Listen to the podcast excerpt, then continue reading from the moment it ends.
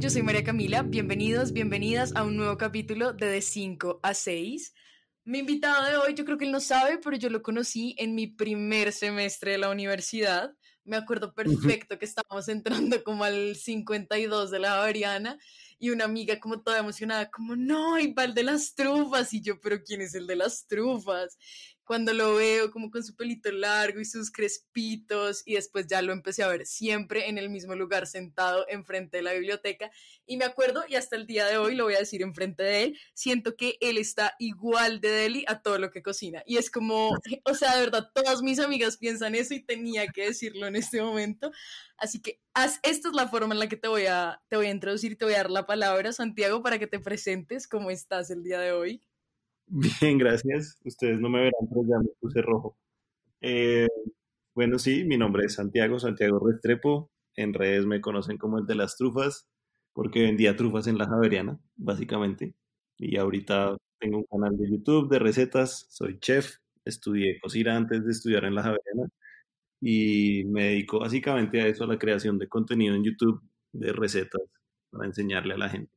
Santiago contestó todas mis preguntas. Se terminó el episodio. Él ya se presentó, él ya dijo el que hace, él ya todo, pero no. Volvámoslo a hacer más lento. O sea, bueno, dime cuántos años tienes, qué estudiaste. Yo tengo entendido que estudiaste primero cocina y después algo en la Javeriana. Hagámoslo un poquito más lento como para que la gente lo agarre mejor. Tengo 28 años cumplidos hace un par de meses, el 28 de agosto. Eh, soy un niño del 92, mejor año. Sí, como dices, estudié cocina en una academia que se llamaba Verde Oliva porque ya no existe, se acabó por alguna razón. Em, me gradué de cocina en el 2012, si no estoy mal, 2011, 2012, no estoy seguro. Estuve un tiempo como tratando de trabajar en ese campo, no me gustó. Eh, es un campo supremamente esclavizante, creo yo, y en realidad no es muy bien remunerado, a menos que uno tenga un restaurante propio. Entonces decidí entrar a la Javeriana, donde estudié lenguas modernas. Eh, y la terminé, la, o sea, empecé en el 2014 en la Javeriana y me gradué el año pasado, en el 2019.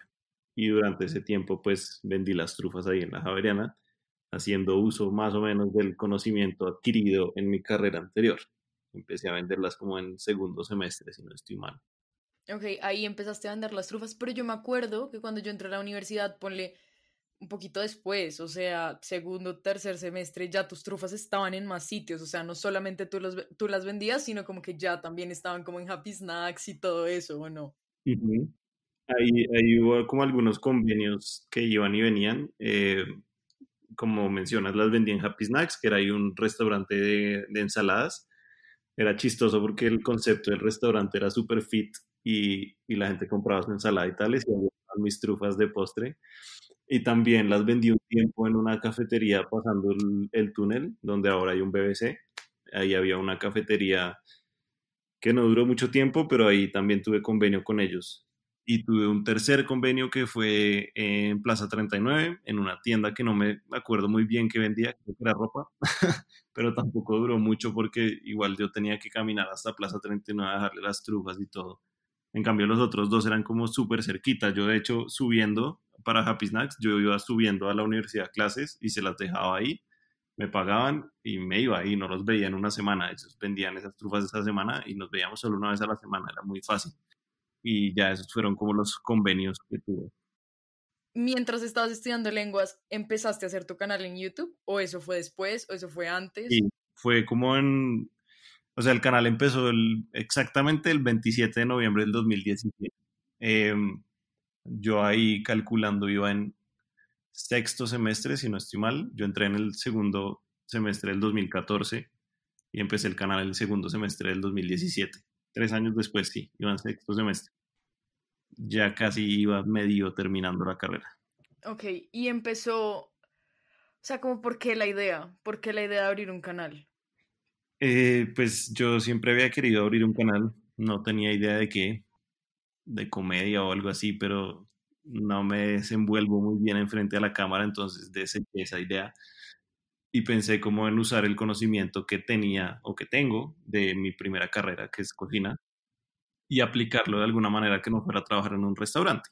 También eh, la carrera de lenguas está súper enfocada a la pedagogía, entonces decidí como más o menos mezclar las dos carreras, la pedagogía y la cocina, en un medio digital donde no tuviera que interactuar con mucha gente, eso también es algo que no me parece tan divertido. Y pues me lancé a hacer una receta y fue bien, bien, tuvo buena acogida y el resto es historia. Empecé a subir muy, muy recurrentemente al canal. O sea, ahorita el 27 de noviembre cumples ya tres años con el canal. Ajá, ya en un mesecito y pico. Y es una locura porque yo siento que mucha gente ve, las recetas de tu canal y en realidad, ahorita que lo estabas diciendo, como que eh, Lenguas está muy enfocado a la pedagogía, como que yo me ponía a pensar y yo decía como, total, o sea, yo, yo aprendo tanto con tus videos, es como cuando empezó la cuarentena, yo me di cuenta que no fracaso en la cocina, que fue como, bueno, yo, yo lo voy escuchando y mi mamá, pero ¿quién es ese que habla? ¿Ese muchacho cuál es? Yo, no, mamá, déjame escuchar y ya.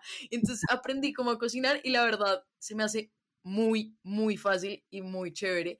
Y hoy en día lo que te decía es historia y sé que mucha gente que conozco dice como, de verdad, como cocinar con videos del de las trufas es muy chévere y confirmo. Pero entonces hay demasiados videos como de dónde sacas como la idea de esa receta al momento como de hacer la receta. ¿Y qué haces después con toda esa comida? Porque la verdad, eso es una pregunta que yo necesito saber. Ok.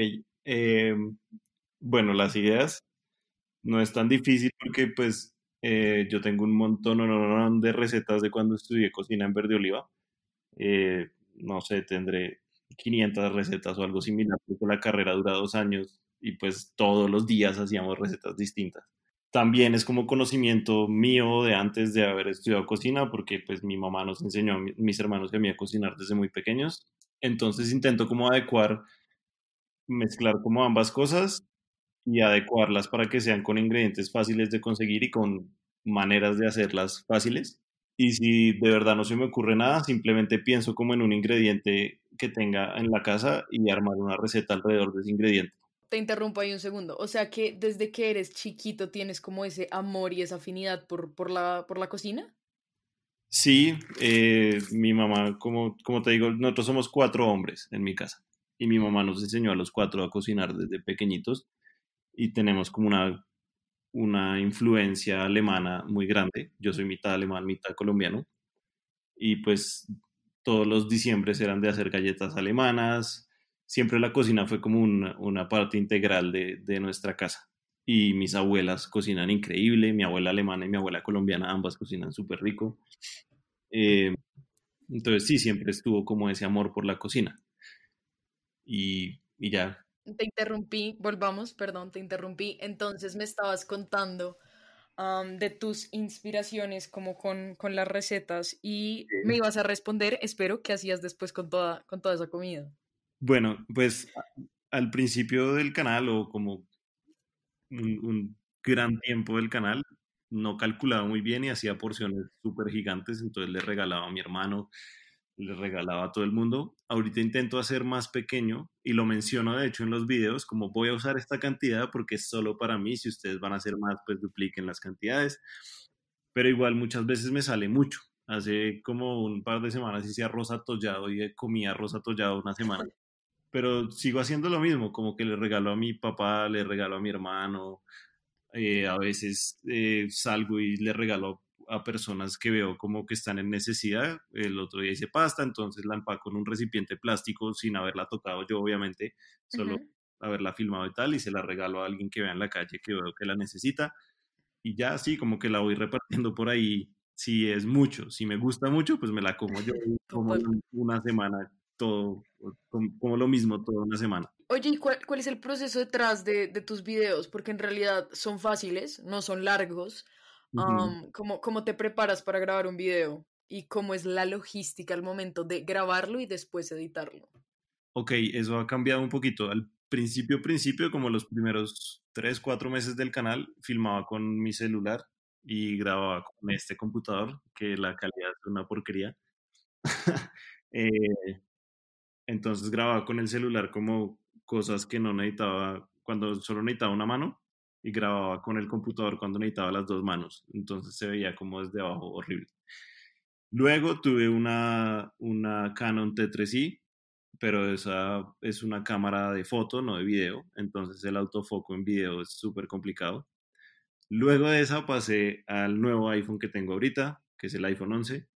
Estuve grabando mucho tiempo con ese, hasta realmente hasta el antepenúltimo video, o sea, el, el último video que subí es con una nueva cámara que compré, una Fujifilm X-T200, que sí es para video, tiene autofoco en video y tales. Entonces hasta ahora estoy aprendiendo a manejar esa cámara y la edición en realidad es súper sencilla, la hago toda en iMovie. Hasta ahora voy a pasar a un programa más, más pro, digámoslo. Eh, tengo ahora eh, Final Cut, voy a empezar a editar en Final Cut a ver cómo me va. Y en realidad es muy sencillo, como que grabo, me demoraré, no sé, dos horas, tres horas por mucho grabando un video, dependiendo de la, de la dificultad de la receta, que en realidad ninguna es difícil porque pues toda la idea del canal es que sea sencillo.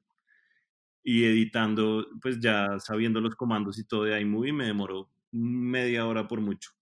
en realidad podría grabar más de un video al día, pero el problema es qué hacer con toda esa comida. Entonces, sí, la sencillez como que permea todo, todo el canal permea el, tipo de recetas, permea como la manera en la que yo hago los videos y la manera de editar, porque pues yo no sabía editar, tuve que aprender con, con, el tiempo a hacerlo. Y pues voy, voy invirtiéndole de a poquitos, intentando mejorar la calidad de sonido, la calidad de video. Como te digo, hasta hace poquito compré cámara de verdad y, y empezaré como a editar y aprender un poco más de edición para corrección de color y cosas así, pero es muy sencillo en general todo. ¿Sabes qué me parece curioso? Que tú dices como que no sabías y que has ido aprendiendo, que grababas con tu computador y con tu celular, que la calidad terrible, pero hoy en día, digamos ya casi tres años de, de, de, de tu canal de YouTube, entiendo que solo te dedicas a YouTube. Bueno, y supongo que tienes algún otro trabajo como, no sé, convenios, publicidad o... Sí, básicamente vivo de YouTube hoy en día. Y ya desde hace un par de meses estoy trabajando con Justo y Bueno. Tengo un contrato con ellos para hacer algunos videos promocionados, pero básicamente sí es solo YouTube.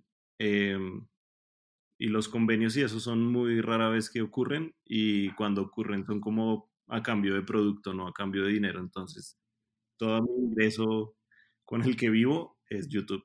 Ahí voy a hacerte una pregunta que yo creo que te deben hacer a diario, miles de personas hacen, o sea, me la imagino, y es trabajar, no, bueno, no trabajar, vivir de YouTube es sostenible, o sea, en realidad sí, o sea, no es un mito, como te consignan tu cuenta todo, porque yo creo que todos hemos pasado como por esa etapa de queremos ser youtubers porque nos van a pagar y al final uno se rinde, pero yo te veo y pues sí, tú ahorita estás viviendo solo, pues en tu apartamento, si no estoy mal, eh, mm, me estás diciendo que vives de eso y entonces supongo que lo que comes es de eso, tus, como tus ingresos, tu nueva cámara y todo es de eso.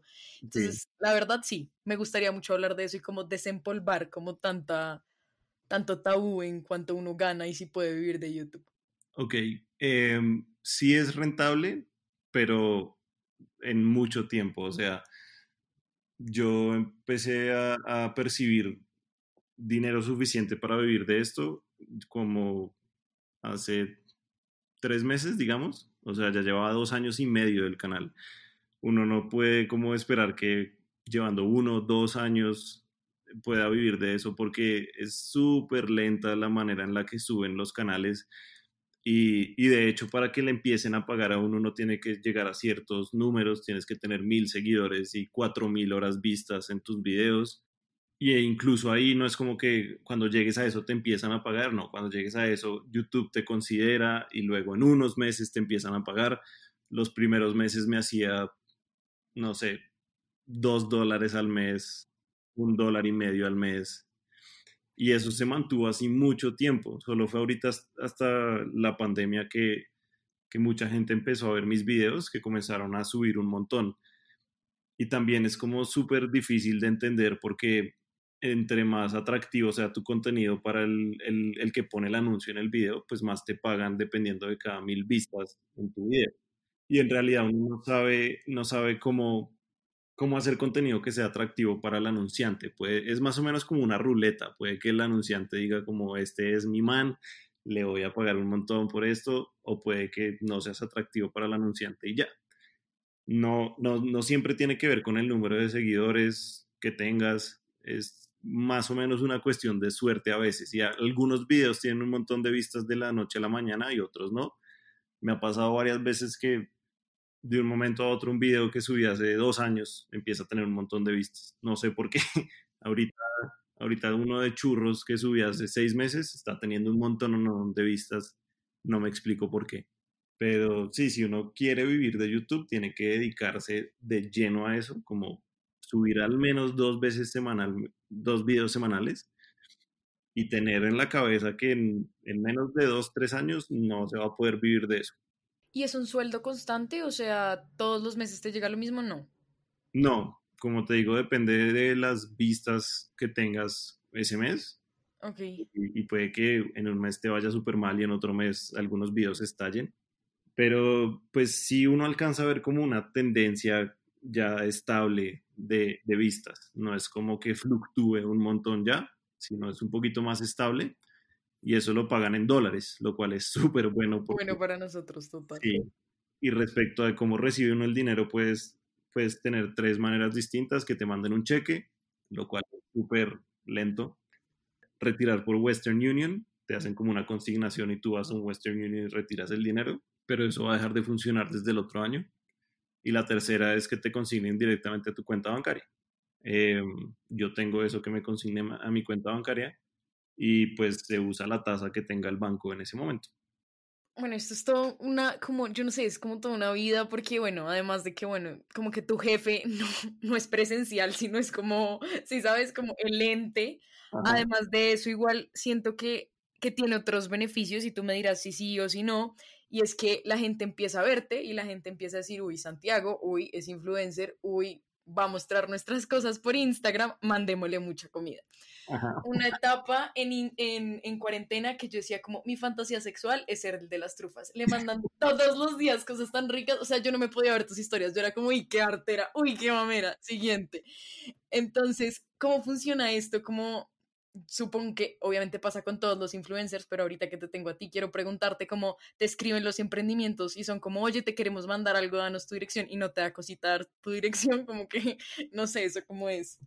Sí, eso también empezó desde la cuarentena de, de marzo para acá, es que eso ha estallado, eh, pues porque mucha gente tiene emprendimientos. Em, pero sí, básicamente me dicen como, mira, tenemos esto, esta pastelería nueva, nos gustaría hacerte llegar un producto y que nos subas una historia o lo que sea.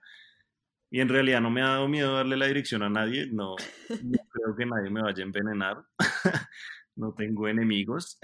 Em, y sí, recibo mucha comida, últimamente no tanto porque ya me da mamera como mirar los mensajes y además me llegaba tanta comida que no sabía qué hacer con ella y en realidad me parece como desperdicio. Entonces dejé de responder un poco los mensajes, ahora los como que los filtro un poquito más y ya en Instagram tengo, no sé, como 500 requests que no he visto porque si no estoy al día mirando todo el tiempo, se acumulan y ya pierdo la, pierdo como... El hilo. Sí, el hilo de, de toda la gente que me está escribiendo, entonces eso es así. Y pues últimamente cuando me dicen que me van a mandar un mercado o algo así de, emprendimientos, les digo que se lo manden a otra persona como una familia o alguien que lo necesite e igual yo les subo la historia y les hago la publicidad. Eh, también otra cosa es que no en esta cuarentena no le he cobrado a nadie por historias ni nada de eso, a menos que sea como una empresa de alquería o lo que sea. Simplemente como me mandan algo yo subo la historia y listo porque entiendo que es un momento difícil económico para, para todos. Entonces, digamos, retomando todo lo que hemos hablado un poquito, esto ha sido como toda una experiencia, y, pero yo siento que es una experiencia muy positiva. ¿Tú cómo, cómo dirías que te ha cambiado la vida desde que decidiste como, listo, YouTube es mi camino, voy a trabajar de esto? Ah, pues siento que da mucha libertad, claro. Uno puede decir cuándo filmar y cuándo no, pero eso es un arma de doble filo porque pues a uno le puede dar pereza. Yo hay veces que siento como que no quiero filmar una semana entera, pero digo como no, el algoritmo, si no subes, el algoritmo te va a joder. Eh, y pues obviamente me ha cambiado la vida para positivo y, y, siento que tuve mucha suerte con que la gente le gustara mi contenido. Eh, pues me pude venir a vivir solo, estoy creando estos videos, he recibido como muchos beneficios a través de convenios, esto con justo y bueno es súper, súper chévere, me encanta ese trabajo, no me pone en problema para nada. Em, y sí, creo que ha sido básicamente positivo, no, no le veo nada negativo a lo que ha pasado. Bueno, sí, eso me alegra, la verdad, como que a mí me gustaría también tener ese tipo de positivo en mi vida, además que tuviera que ver con comida, topsísimo. Quiero hacerte dos preguntas súper random antes de hacerte unas preguntas que tenía como planeadas sobre la cocina específicamente. Entonces son dos preguntas muy random, ¿listo? Ok. La primera, ¿cómo haces para no engordar con todo lo que comes? ¿Cómo, sabes que no estoy gordo? Puede que no esté. Igual en la cámara solo se ve aquí para arriba sigues estando deli. O sea, sí, con todo el respeto, de, yo sé que tienes novia, todo muy bien, todo muy bien, pero yo digo como, y yo sé que estás engordando, o sea, yo te veo a veces, y sabes, en las historias. Pero bueno, así estuvieras obeso, ¿cómo haces para no estar más obeso? No sé, yo creo que fui bendecido con un metabolismo rápido. Nadie en mi familia es gordo. Eh, y me gusta mucho hacer deporte. Pues claro, en cuarentena no he podido ir al gimnasio ni nada, pero intento como hacer deporte aquí en el apartamento, así sea de bajo impacto, hacer cardio, hacer lo que sea, me encanta trotar, me encanta estarme moviendo porque igual tengo mucho tiempo libre. Entonces, sí, hago ejercicio. Ok. La segunda pregunta random es, a ver, ¿cuántas tienes por lo menos más de 100 recetas en tu canal, diría yo? Sí, ya voy como a 220 videos. Ok, 220 videos, o sea, sabes hacer 220 platillos, postres, lo que sea. O sea, sí, sabes hacer mucho. Si tú vas a tener una cita con alguien y es como, pana, le quiero cocinar algo, ¿qué le cocinas? Oh my God. Um, que tú pues digas como, aquí no la pierdo. O sea, esta es mi especialidad, yo cocino esto y la conquisto. No sé, complicado porque depende si esa persona come carne o no. Voy a decir tres opciones. Uno es el cordón bleu, que es el pollo relleno de queso y jamón que se hace al horno, queda una delicia. Hacer sushi también es, es, es un no-brainer, como que eso le encanta a todo el mundo y hacer sushi es súper sencillo. De hecho, mañana voy a filmar receta de sushi, va a ser como una remasterización de uno que tenía hace mucho tiempo. Ok. Y la crema de tomate, la crema, la sopa mexicana también es una delicia. Cualquiera de esas tres yo creo que sería increíble para una cita no son nada difíciles de hacer. Perfecto, perfecto. Bueno, esa, esa me, ese, esa, ese punto me llamaba mucho la atención. Yo decía, pana, si uno tiene 100, 220 opciones, como que escoges, y sabes, porque yo le decía a mis amigas como, pues yo no cocino mucho, entonces como que voy a la fija con lo que ya sé hacer, ¿no? Pero bueno. Ahora sí, te iba a preguntar, como para cerrar eh, eh, la charla del día de hoy, cinco cosas que toda persona debería saber para poder sobreaguar en la cocina. ¿Para poder qué? Sobreaguar en la cocina. ¿Qué es sobreaguar? No sé. como lograrlo, como no fracasar, como pilotearla. Ok. ¿Cinco cosas? ¿Como cinco implementos o cinco...? No, como cinco tips. Y si es un implemento, pues dale con el implemento. Entonces voy a repetir cinco cosas que toda persona debería saber para poder pilotearla en la cocina. Complicado. Eh, bueno, la sal es muy importante, la comida sin sal no sabe a nada. Esto tiene que ver con un implemento que creo que es el mejor implemento que se han inventado, que es una espátula de silicona, sirve para cualquier cosa y no se quema, tener una espátula de silicona. Eh, tener en la cabeza si lo que uno va a servir es, se sirve frío o caliente, en caso de que se sirva caliente, intentar mantener como las cosas calientes todas al tiempo siempre cocinar lo que se demore más al principio, obviamente. Si uno está cocinando, no sé, zanahoria que se demora en ablandar un montón, empezarla a cocinar desde el principio. Y la quinta es siempre ir limpiando a medida que uno va cocinando para que no se acumule todo y tener como espacio donde moverse. Una mamera como intentar cortar algo y tener cosas sucias al lado. Entonces siempre ir limpiando a medida que uno va cocinando para que todo sea más organizado. Bueno, y la última, cinco cosas que no se deben hacer nunca cuando estás cocinando. O sea, porfa, no. Ok. Eh, que no se deben hacer. pues bueno, mantener todo sucio. Eh, porque además es peligroso, como que uno se puede cortar y tal, si no tiene como maniobrar bien. No sé, mezclar agua con aceite caliente nunca es una buena idea Si van a freír algo que está congelado, dejarlo descongelar un poquito antes. Eh, no cocinar con las mascotas cerca. Nadie quiere pelos en la comida. Uy, sí, de acuerdo. No sé, como revisar la caducidad de los ingredientes que uno está usando. Como que no, no se vaya a cagar uno una cosa, una olla completa de algo por echarle algo que está dañado. Entonces, sí, revisar, confiar en la nariz, como dice, creo que es Gandalf el que dice que uno debe confiar en su nariz. Como siempre oler las cosas y ver que no estén dañadas, que no estén pasadas. y otra cosa que no se debe hacer en la cocina, cortar con cuchillos sin filo. Es supremamente peligroso porque los cuchillos sin filo se resbalan. Siempre tener un buen filo en el cuchillo. O sea, no cortar con cuchillos sin filo. Ok, perfecto. Entonces tenemos cinco cosas que se deben hacer y cinco cosas que no. Y ya, ahora sí, para ir cerrando, la pregunta que a mí más me tiene la cabeza a mil. ¿Cuánto es una pizca de sal? Explícame cuánto es una pizca de sal. Hace poquito estuve en una clase de cocina por Zoom y el chef era una pizca de sal y yo, pana, tu mano es mucho más grande que la mía, de seguro serán pizcas diferentes. No, pues una pizca es lo que puedes coger entre estos dos dedos. Pues un poquito así, como un pellizco. y pues no importa si tu mano es mucho más chiquita que la mía, esa cantidad no variará tanto.